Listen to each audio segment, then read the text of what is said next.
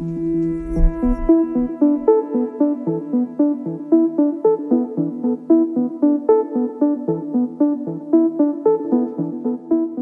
und herzlich willkommen zu Volle Energie voraus, der Podcast zur nachhaltigen Transformation der Energiewirtschaft. Ich heiße Janina Mengelkamp und ich bin in dieser Folge eure Gastgeberin. Es geht in diesem Podcast um die großen Trends der Energiewende und insbesondere um die Frage, warum Gründerinnen und Gründer mit neuen Ideen und spannenden Geschäftsmodellen für die Energiewende so wichtig sind. Dieser Podcast ist Teil des Projekts Setup, ein Projekt, mit dem das Bundesministerium für Wirtschaft und Energie die deutsche Energieagentur DENA beauftragt hat. Mit dem Programm sollen Startups dabei unterstützt werden, mit ihren innovativen Ideen die Energiewende voranzubringen. Mehr Infos zum Setup gibt's später. Damit starten wir direkt in das Thema heute. Es geht heute um die Relevanz von Cybersicherheit und Cyberinnovationen für die Energiewirtschaft. Wir sprechen über Chancen, Herausforderungen und aktuelle Entwicklungen in dem Feld. Wir haben dazu heute auch einen sehr spannenden Interviewgast. Ich möchte allerdings erst meinen auch sehr spannenden Co-Moderator heute vorstellen. Das ist heute Matthias Böswetter. Matthias Böswetter ist Senior-Experte für digitale Infrastruktur und Sicherheit bei der DENA und er beschäftigt sich dort aktuell mit einem Gutachten zum Thema Innovationen in der Cybersicherheit und ist deswegen genau der Richtige heute für diese Aufgabe und ich freue mich sehr, dass du heute dabei bist, Matthias. Ja, vielen Dank, liebe Janina, äh, auch für die Möglichkeit, heute zu sprechen. Ich freue mich auch sehr auf das Gespräch jetzt äh, mit unserem Gast, dem Mohamed Harour, in den nächsten Minuten. Bin gespannt. Genau, Matthias, vielleicht um ein bisschen einzusteigen in das Thema und grob zu umreißen, worum es heute geht. Man denkt bei Cybersicherheit ja erstmal ähm, intuitiv so an andere Sektoren, also zum Beispiel den Finanzsektor oder auch die Außen- und Sicherheitspolitik. Was hat denn Cybersicherheit eigentlich mit Energie zu tun? Ja, ich würde das mit zwei Entwicklungen äh, erklären wollen, was du da gerade gefragt hast. Der eine Aspekt ist einfach das ist nicht nur im Energiebereich so, aber auch zunehmend dort. Immer mehr Prozesse, aber auch ähm, Anlagen sind ans Internet angeschlossen, immer mehr Kommunikation läuft darüber. Es ist also so, dass es äh, einfach nicht mehr ganz isolierte Systeme gibt, die von außen nicht mehr erreichbar sind. Also das ist die eine Entwicklung. Die andere Entwicklung, die hat auch mit der Energiewende zu tun. Wir haben äh, zunehmend einfach mit einem sehr viel kleinteiligeren Energiesystem zu tun. Das fordert einerseits auch einen höheren Grad der Digitalisierung selbst, weil wir eben einfach das Ganze koordinieren müssen, ähm, auch in Richtung äh, Märkte und Netze. Auf der anderen Seite entstehen dadurch natürlich aber auch äh, ein Haufen neuer Einfalltüren für möglichen Missbrauch auch. Ähm, also diese beiden Entwicklungen. Generell äh, nimmt die Digitalisierung zu und äh, sie nimmt eben auch nochmal in Hinblick auf die Kleinteiligkeit und Dezentralität mhm. der Energiewende auch zu. Wir haben jetzt gerade auch mit dem äh, Grundsatzgutachten Enercrypt, hast du ja eben schon erwähnt, dass wir da an sowas arbeiten, in Gutachten, wo wir auch mal schauen, was passiert denn hier eigentlich äh, in Deutschland und auch ähm, international in Bezug auf ja, Lösungen, gerade für den zweiten Aspekt, den ich hm, eben erwähnt habe. Also was passiert so in Bezug auf äh, Cybersicherheit äh, eher im kleinteiligen und dezentralen Bereich? Welche Innovationen sind da? Und ähm, ja, wir schauen uns da einerseits natürlich die Situation in Deutschland an, auch vor dem Hintergrund eben von Entwicklungen, die sich ja schon seit Jahren auch äh, abzeichnen. Also Stichwort Smart Meter Gateway und äh, schauen da, was, was, was da eben im Bereich von Startups und innovativen Unternehmen gerade möglich ist. Ja, super spannend. Weitere Infos zu dem Gutachten äh, werden wir auch in den Show Notes verlinken und würden damit auch unseren heutigen Gast vorstellen. Wir freuen uns sehr, dass du heute bei uns bist. Mohamed Haru ist heute da. Mohamed Haru ist Head of Global SCADA bei, äh, bei Vare Vielleicht kannst du dich kurz vorstellen, Mohammed, und auch ein bisschen das Geheimnis lüften. Was ist eigentlich SCADA? Ja, also erstmal vielen Dank für die Einladung euch beiden, äh, um äh, bei diesem Podcast dabei sein zu dürfen. Mein Name ist, wie schon gesagt, Mohammed Haru. Ich leite das globale SCADA-Team bei der BayBye und SCADA steht für Supervisory Control and Data Acquisition. Das ist, kommt aus der Industrie, aus der klassischen Industrie und bezeichnet die Systeme zum Steuern von Anlagen und zum Datensammeln. Und diese Systeme, also ist einfach die, quasi die Steuerung einer Industrieanlage. Und eine Windmühle oder eine PV-Anlage sind letztendlich auch Industrieanlagen, nur das hinten dran am Ende äh, keine Spielzeuge oder Handys rausputzen, sondern halt eben Strom. Aber so vom Prinzip her, von der Technik her ist es gleich. Daher hatte ich dieser Begriff, gerade einfach von der Industrie, auch einfach in die Erneuerbaren Verstehe. Ja, vielen Dank äh, für diese für diese Erklärung. Ist nicht nicht ganz selbsterklärend gewesen für mich. Vielleicht auch noch mal an dich die Frage. Ich hatte ja Matthias eingangs schon gefragt, was hat denn eigentlich Cybersicherheit mit Energie zu tun? Was ist denn so deine Perspektive daraus darauf beziehungsweise inwiefern bist du auch mit dem Thema in Berührung? Für uns ist das Thema halt äh, sehr wichtig, weil wir das schon vor etwas längerer Zeit erkannt haben. Es muss immer klar sein, Strom ist die Mutter der kritischen Infrastrukturen. Also es ist egal, über welche kritische Infrastruktur ich rede, ob ich jetzt über Wasser, also Wasserfair- und Entsorgung, Müllent, äh, Müllentsorgung, Telekommunikation etc. ist alles total wichtig, aber ohne Strom funktionieren die nicht.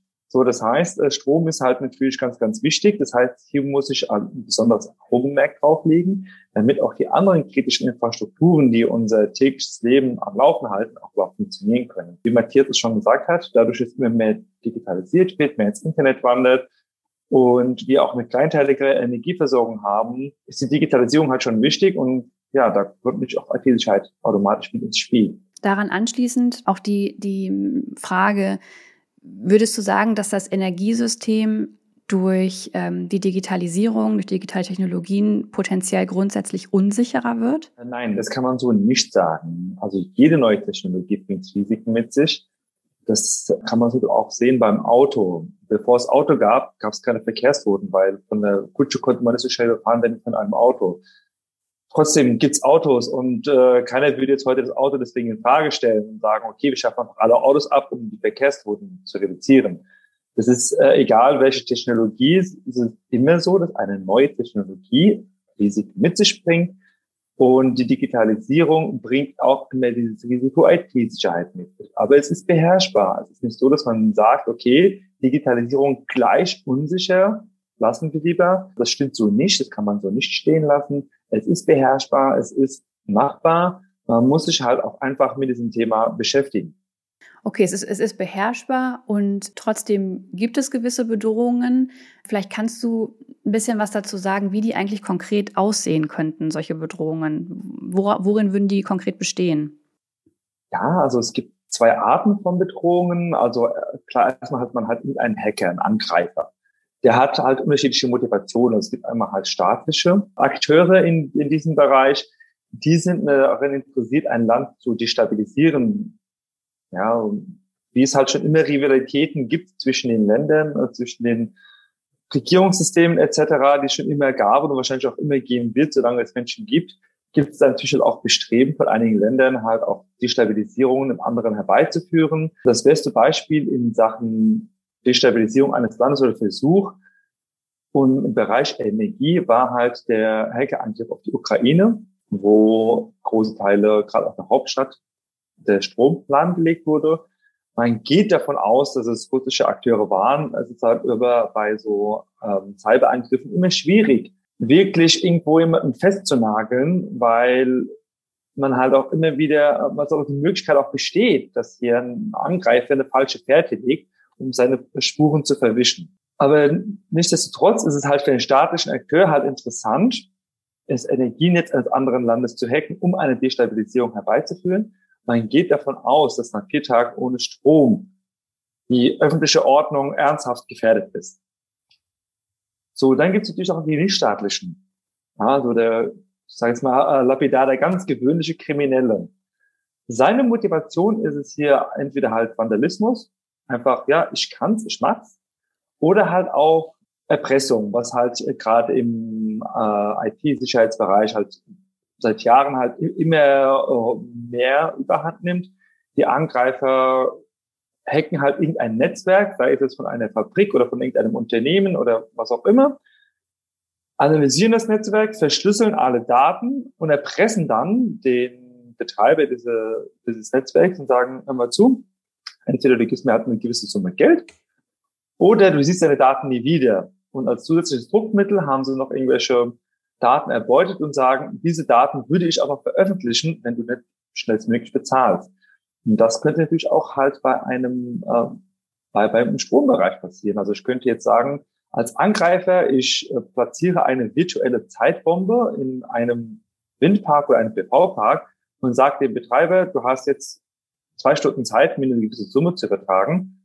Oder die Sicherungen, die, die äh, digitalen Sicherungen in deinem Windpark zum Beispiel, werden ausgehebelt und bei einem Starkwind, wenn die Windmühle sich abschalten würde, würde sie das nicht mehr tun. Bei PV könnte man halt Netzeinstellungen anpassen. Man kann aber halt auch das komplette Netz destabilisieren und den Netzbetreiber oder gleich den ganzen Staat erpressen und sagen, ich verursache einen großen Blackout oder einen lokalen sogenannten Brownout, wenn ihr mir nicht innerhalb kurzer Zeit das Geld gibt. Ja, vielen Dank, Mohammed. Du hast es auch schon erwähnt. Es ist nicht nur eine Frage irgendwie der vorhandenen digitalen Technologien. Es ist auch eine Frage der Wahrnehmung, des Bewusstseins, aber auch eben, wie man sich dazu verhält. Du hast einerseits gesagt, all das, was da an Bedrohung im Umlauf ist, womit man zu rechnen hat, das ist beherrschbar, aber man muss sich dem halt eben stellen. Mich würde mal interessieren, ähm, wie bei euch auch bei der Baibari eigentlich dieser Prozess lief, wie ihr auf das Thema auch kamt und äh, ihm auch eine Wichtigkeit eben zugesprochen habt. Ich beschäftige mich schon äh, sehr lange mit dem Thema IT-Sicherheit und auch schon länger in Bezug auf Erneuerbare und habe da schon früh festgestellt, na, ist noch Verbesserungsbedarf. Als ich dann bei der bei E angefangen habe, habe ich dieses Thema quasi mehr oder weniger im Gepäck gehabt. Und dann haben wir gesagt, na, das ist ja eigentlich ein großes Thema und haben da halt auch ein Produkt entwickelt, haben den Kind einen Namen gegeben und sind dann mit stolz geschwellter Brust in die Welt rausmarschiert und haben der Welt verkündet, wir haben an dem BayWa System Safe entwickelt und IT-Sicherheit ist kein Problem mehr. So, und dann sind wir auf das erste Problem gestoßen, das du auch schon angesprochen hast, die Awareness. Also den Leuten war eigentlich meistens überhaupt nicht bewusst, dass das überhaupt ein Problem ist. Da haben wir halt erstmal dann darüber gesprochen, haben den Leuten halt gesagt, hey, das Thema IT-Sicherheit ist ein Problem. Die Anlagen sind angreifbar, so wie ziemlich alles, was digital ist und haben dann halt erstmal festgestellt, na, die Leute denken sich so, na, der Haru, der, der hat bestimmt, der ganz spezielle Software und ist bestimmt mit einem Kapuzenpulli und einer Sonnenbrille im Darknet unterwegs und kann, hat ganz bestimmtes, so ganz krasse Skills drauf und haben dann gemerkt, okay, gut, wir müssen den Leuten erklären, das ist keine Rocket Science, das ist easy, das ist wirklich easy. Und dann haben wir angefangen mit Lifehacks und haben dann auf, auf Messen und Veranstaltungen halt mal gezeigt, anhand von unseren Anlagen, also wir haben jetzt keine fremden Anlagen gehackt, sondern Anlagen von uns, wo wir halt auch zeigen konnten, okay, so, Leute, so einfach ist das. Und dann haben bei jeder Veranstaltung halt Leute mit ganz, ganz großen, weit geöffneten Mündern gesehen, die dann gesehen haben, ja, das ist wirklich ganz einfach. Also man geht wirklich zu so einer Suchmaschine. Also es gibt Suchmaschinen für Internetseiten wie Google, wie Bing und wie sie alle heißen, die man halt kennt. Es gibt aber auch Suchmaschinen wie Census oder wie Shodan, die suchen nach Computer. Und wenn ich da den richtigen Suchbegriff eingebe, dann klicke ich auf einen Link und dann bin ich auf der Anlage drauf. Das Ganze dauert wenige Sekunden. So, und jetzt braucht man eigentlich hauptsächlich so, ja, leider Gottes, in den meisten Fällen reicht das Standardkennwort, dass man einfach aus der Bedienungsanleitung des Gerätes entnehmen kann. Ja, und dann ist man schon drin. Wir haben halt beim Messen halt immer damit geworben, wussten Sie, dass ihre, ihre Anlage innerhalb von 30 Sekunden gehackt werden kann, weil uns 10 Sekunden keine geglaubt hätte. Aber in der Tat ist es halt bei vielen Anlagen wirklich so, dass man wirklich schon zehn Sekunden braucht. Und nachdem wir das halt auch mal wirklich gezeigt haben, gesagt haben, hier, das ist keine Wissenschaft. Man braucht dafür einfach nur einen Computer, einen Webbrowser und es ist wie, wie im Internet suchen, wie auf Google gehen, nur eine andere Suchmaschine und andere Begriffe. Da hat man dann halt gemerkt, okay, die Leute sehen jetzt, es ist wirklich ein Problem. Also da hat, da hat man einfach in der Vergangenheit einfach geschlafen beim Thema IT-Sicherheit. Und jetzt muss man jetzt halt einfach nachholen. Und dann es ist so einfach, wie es ist, so eine Anlage anzugreifen, so einfach ist es ja auch abzusichern, um halt wirklich den, die größten Bedrohungen rauszuhalten. Also 95 Prozent der Bedrohungen kann man einfach halt durch die richtigen gute Einstellungen einfach raushalten.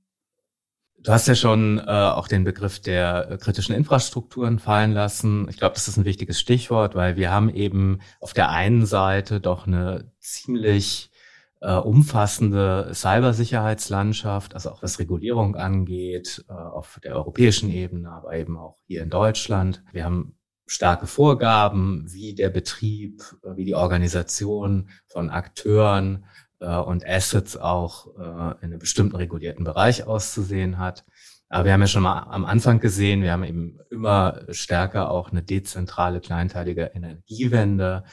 Und äh, meine Frage ist jetzt, ob diese, ob dieses Thema der Awareness äh, vor allem auch ein Thema für die Energiewende ist. Also genau auf dieser Ebene haben wir ja vor allem mit Awareness-Problemen zu, zu tun, oder? Nicht nur bei der Energiewende. Also man merkt halt immer wieder, auch wenn man sich mit den Leuten, mit, mit Leuten aus dem Bereich der IT-Sicherheit unterhält, dass Awareness halt ein Riesenthema ist. Ähm, die meisten Hacks beginnen eigentlich total simpel mit einer Phishing-Mail. Also das sind teilweise äh, richtig krasse Hacks, wo dann große Firmen gehackt werden, wo durch halt dann äh, auf andere Firmen zugegriffen werden kann, aber wo man sich denkt so, oh, Wahnsinn, also das muss ja ein mega komplexes Thema gewesen sein. Und wenn das Ganze dann aufgearbeitet wird, kommt meistens heraus, dass der Einstieg der Angreifer über simpelste Methoden funktioniert. Also da gibt es sehr, sehr viele Beispiele. Da gab es zum Beispiel mal ein Casino in Las Vegas, das einen super geschützten Tresorraum hat, also der, der Bereich, wo das Geld gezählt wurde, verstärkte Wände, Panzertüren, bewaffnetes Bewacherpersonal und, und, und. Die wurden gehackt, weil jemand ein Fütterungsautomat für ein Aquarium an das Netzwerk angeschlossen hat und der war unsicher.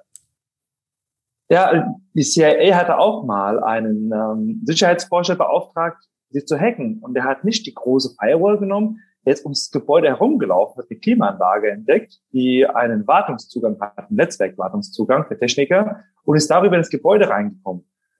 Also man sieht, es ist wirklich an den Kleinigkeiten, also es sind wirklich so Kleinigkeiten, über die die Angreifer reinkommen. Und diese Awareness, die ist halt ganz, ganz wichtig. Ähm, ich habe mich auch mal unterhalten mit Leuten, die Awareness-Schulungen machen.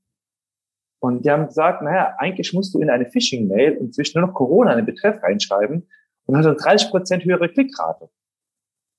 Und es ist wirklich hier, also generell, ob ich jetzt einfach mal ein Unternehmen schützen will oder gleich eine große kritische Infrastruktur, es ist die Awareness, also wirklich einfach den Leuten zu erklären, wo die Probleme sind. Ich kann jetzt aber auch nicht verlangen von einem Mitarbeiter, der halt nicht im IT-Bereich ist, sich umfangreich mit IT-Kenntnissen oder IT-Sicherheitskenntnissen auszustatten. Deswegen ist es auch hier ein Bedarf den Unternehmen gefragt, genauso wie man die Leute schult zum Thema Arbeitssicherheit, dass man sie auch zum Thema IT-Sicherheit schult, dass man den Leuten halt erklärt, also wie, wie arbeitet so ein Hacker, dass man zum Beispiel einen USB-Stick, den man auf dem Parkplatz findet, dass da vielleicht dort absichtlich platziert wurde von jemandem, der ein Virus auf diesem USB-Stick platziert hat und sich denkt, na, die will schon niemand finden, wir gucken, was drauf ist und schon hat man den ähm, Virus auf dem Rechner. Jetzt haben wir schon äh, gehört, Awareness ist auf jeden Fall ein großes Thema. Was würdet ihr denn sagen, wo stehen wir insgesamt in Deutschland? Also auch politisch gesehen, wird eigentlich aktuell investiert in Cybersicherheit? Wie sieht da die politische Landschaft aktuell aus?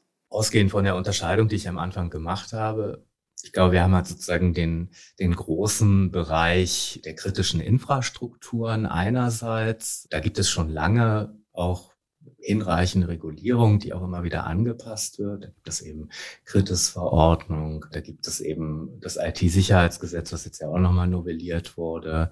Äh, da gibt es auch Behörden, die ja eine sehr starke Rolle jetzt auch durch das IT-Sicherheitsgesetz immer stärker auch ähm, einnehmen werden. Also das Bundesamt für Sicherheit in der Informationstechnik zum Beispiel. Also eine Reihe von äh, regulatorischen Vorgaben, die zugleich auch mit Standards, die international auch akzeptiert werden, für die, äh, für den sicheren Betrieb und die sichere Organisation auch ähm, von kritischen Infrastrukturen äh, akzeptiert sind.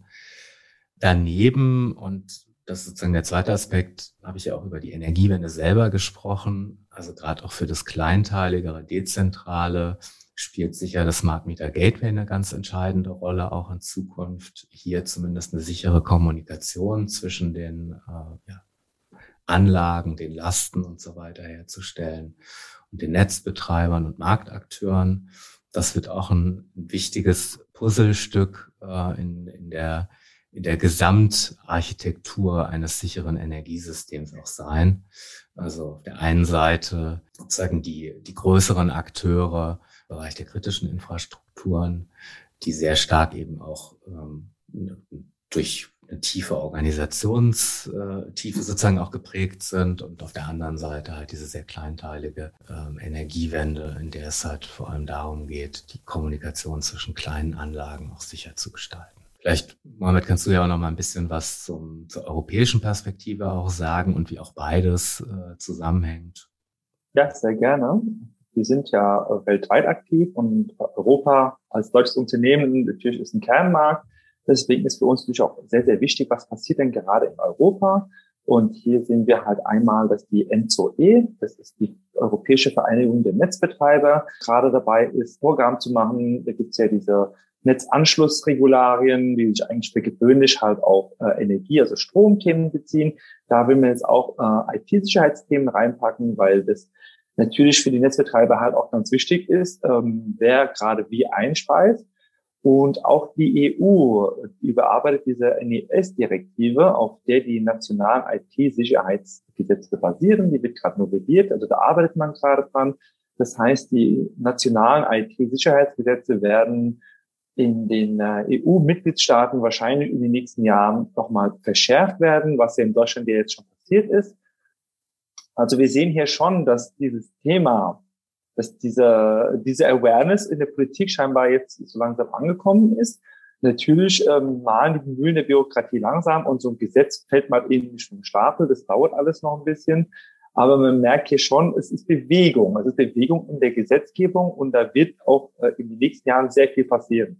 Und wir kriegen es ja nicht nur mit in Europa, wir haben es mitbekommen auch in äh, Australien, wo wir auch unterwegs sind und auch die Kollegen haben auch schon gesagt haben, also was da halt auch für Vorgaben von sind was auch schon teilweise recht strenge äh, Regularien vorliegen.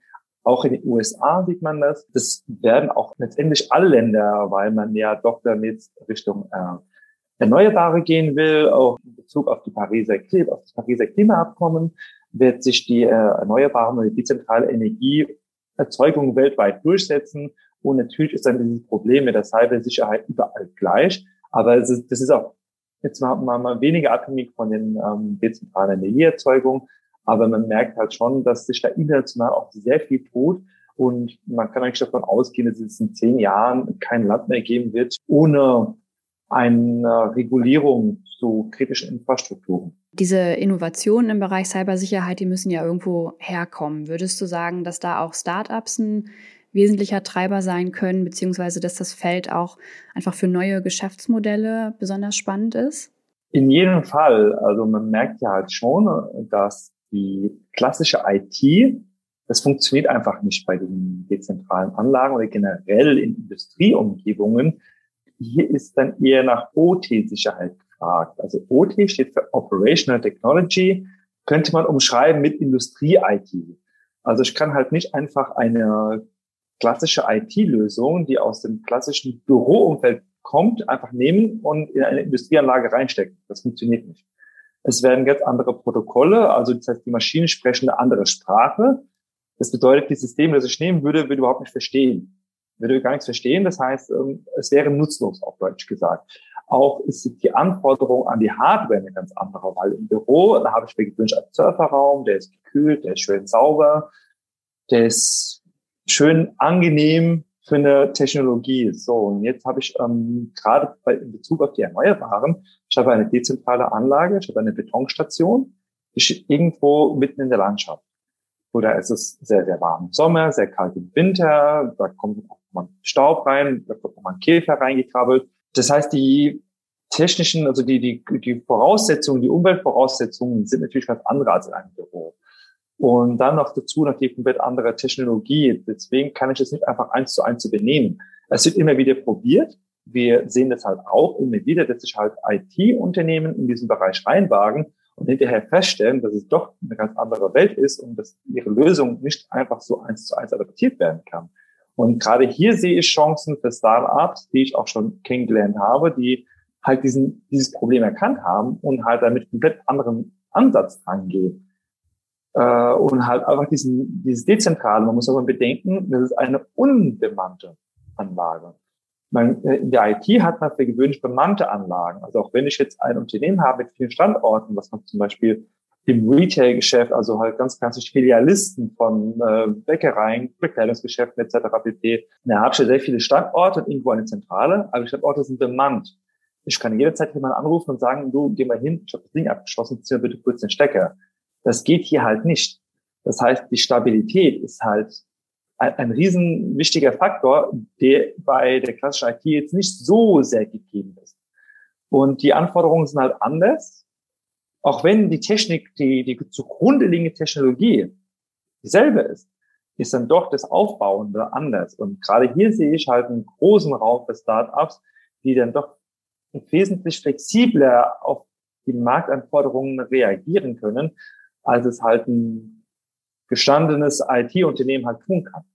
Ganz wichtiger Punkt. Also wie, wie wächst sozusagen diese äh, auch schon etablierte IT-Sicherheitswelt und die Energiewelt so zusammen, dass da auch die, die Energiewende vorkommt, die kleinteilige. Und ich glaube, da spielen halt Startups eine große Rolle. Wir haben im Rahmen auch des Set-Mentorings und äh, unsere Aktivitäten mit Startups haben wir mittlerweile sogar ein paar Startups, die in diese Richtung ja auch unterwegs sind, die sich dann äh, mit Fragen äh, der sicheren Kommunikation, aber auch der Forensik äh, auch beschäftigen.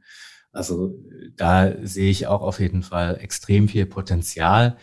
Allerdings, und da sind wir wieder bei der Frage der Awareness und glaube ich noch viel vorgelagerter ähm, die Frage von, von sowas wie einer Sicherheitskultur. Braucht es, glaube ich, noch so ein bisschen Zeit, ähm, dieses Thema IT-Sicherheit auch im Zusammenhang mit kritischen Infrastrukturen auch als ein Innovationsthema zu sehen. Weil es ist halt ein sehr regulierter Bereich. Er ist noch nicht so sehr als ein Bereich für kleine innovative äh, Unternehmen äh, irgendwie erkannt. Und da sind halt vor allem, das ist ja auch richtig und wichtig, ähm, vor allem staatliche Stellen mit im Spiel, die da halt mhm. halt eben ähm, Vorgaben und Standards auch äh, regeln. Wir haben jetzt, ich hatte es schon erwähnt, mit dem Gutachten Enercrypt auch mal über den Tellerrand geschaut und haben uns zum Beispiel auch so ein, so ein Land angeschaut wie äh, Israel, wo wir halt doch auch einen sehr, sehr starken Cybermarkt haben, der zugleich auch unglaublich äh, eng verzahnt ist mit den, mit den Behörden dort vor Ort. Also wo wir einerseits ein hohes Maß an Bedürfnis für Sicherheit haben, zugleich aber auch irgendwie diese Offenheit für Innovationen auch finden. Und äh, das hat eben auch mit einer ganz anderen sozusagen nicht angstgetriebenen Sicherheitskultur zu tun. Also das ist, glaube ich, ein Punkt, den ich hier gerne nochmal machen äh, würde dass das Thema halt eher doch auch ein Angstthema ist, ein Thema, mit dem man sich nicht unbedingt äh, beschäftigen will. Ähm, man muss es, aber man will es dann irgendwie nicht und auch deshalb ähm, ist es noch nicht so richtig als ein Thema äh, verankert, wo wir starke innovative Unternehmen auch sehen, gerade im Bereich auch äh, kritische Infrastrukturen und Energie. Matthias, vielleicht nochmal zum, zum Abschluss. Im Future Energy Lab geht es ja genau um das Thema äh, konkrete Erprobung von digitalen Technologien für die Energiewirtschaft. Was sind denn da äh, konkret die Berührungspunkte mit dem Thema Cybersicherheit und wie können auch vielleicht Projekte wie das Future Energy Lab einen Teil beitragen zu dieser Awareness in diesem Thema? Ja, vielen Dank für die Frage. Also das Future Energy Lab ist ja eben einerseits ein Experimentierraum, es ist aber eben auch eine Plattform, wo sich Politik, ähm, Wirtschaft, Startups und auch Zivilgesellschaft trifft. Ich glaube, was äh, auch bei dem Thema Cybersicherheit ein großer Vorzug, Vorteil auch des Future Energy Labs ist, dass wir auf der einen Seite neue Technologien ausprobieren können, sie aber zugleich auch in einem bestimmten, sehr offenen Raum diskutieren und verstehen können. Und dieses gemeinsame Lernen, das haben wir ja auch bei anderen Projekten gesehen, ist enorm wichtig. Also zum Beispiel für Politik und Verwaltung heißt es eben auch, ähm, durch solche Projekte auch nochmal Schlüsse zu ziehen für Regulierung, für die Art und Weise aber auch, äh, wie man über Forschungsförderung und Innovationsförderung nachdenkt. Bei dem Thema eben Cybersicherheit, denke ich, ähm, hilft das Future Energy Lab auch bei dem Punkt, den ich vorhin schon erwähnt habe, nämlich auch so ein bisschen ähm, ja so ein Paradigmenwechsel im, im äh, Verständnis und in der Wahrnehmung auch äh, einzuleiten. Also dass wir so ein bisschen auch dieses Thema Sicherheitskultur angehen werden, dass wir stärker eben die Chancen und nicht äh, die Herausforderungen sehen, die Herausforderungen als eine Bedingung auch für neue Geschäftsmodelle, äh, auch für kleinere Unternehmen erkennen können. Und ich denke, das Future Energy Lab ist da, ist da wirklich der richtige Ort. Und erster Schritt ist ja eben auch schon getan mit diesem Gutachten. Das war ein erster Schritt erstmal in so Richtung Bestandsaufnahme. Was ist denn da eigentlich hier in Deutschland so? Was ist international so? In dem nächsten Schritt wollen wir auch im Rahmen des Future Energy Labs zusammen mit auch ausgewählten Netzbetreibern äh, dann in den nächsten Jahren äh, zwei äh, ja, Cyber Response Übungen machen, wo wir genau auch äh, zusammen mit Netzbetreibern dieses Thema ganz angstfrei und offen irgendwie angehen wollen. Ja, super spannend ähm, und äh, super wichtig. Um über die Aktivitäten des Future Energy Lab auf dem Laufenden zu bleiben, lohnt es sich auf jeden Fall auf die Website www.futureenergylab.de und den äh, LinkedIn-Kanal zu schauen, um über genau diese Entwicklung auf dem Laufenden zu bleiben. Ich möchte mich herzlich bedanken bei, äh, bei dir, Mohammed, dass du unser Gast warst heute. Das waren wirklich richtig spannende Einblicke. Und auch bei dir, Matthias, dass du mein Co-Moderator warst und mit deiner Expertise beigetragen hast zu dieser Folge. Hat viel Spaß gemacht mit euch. Sehr gerne. Vielen Dank für die Einladung. Ja, hat Spaß gemacht. Vielen Dank. Ja, und damit vielen Dank, dass du bei dieser Folge Volle Energie voraus dabei warst. Wenn dir der Podcast gefallen hat, dann freuen wir uns sehr, wenn du ihn teilst, wenn du davon erzählst. Und weitere Infos findest du unter www.set-hub.de und in unseren Show Notes.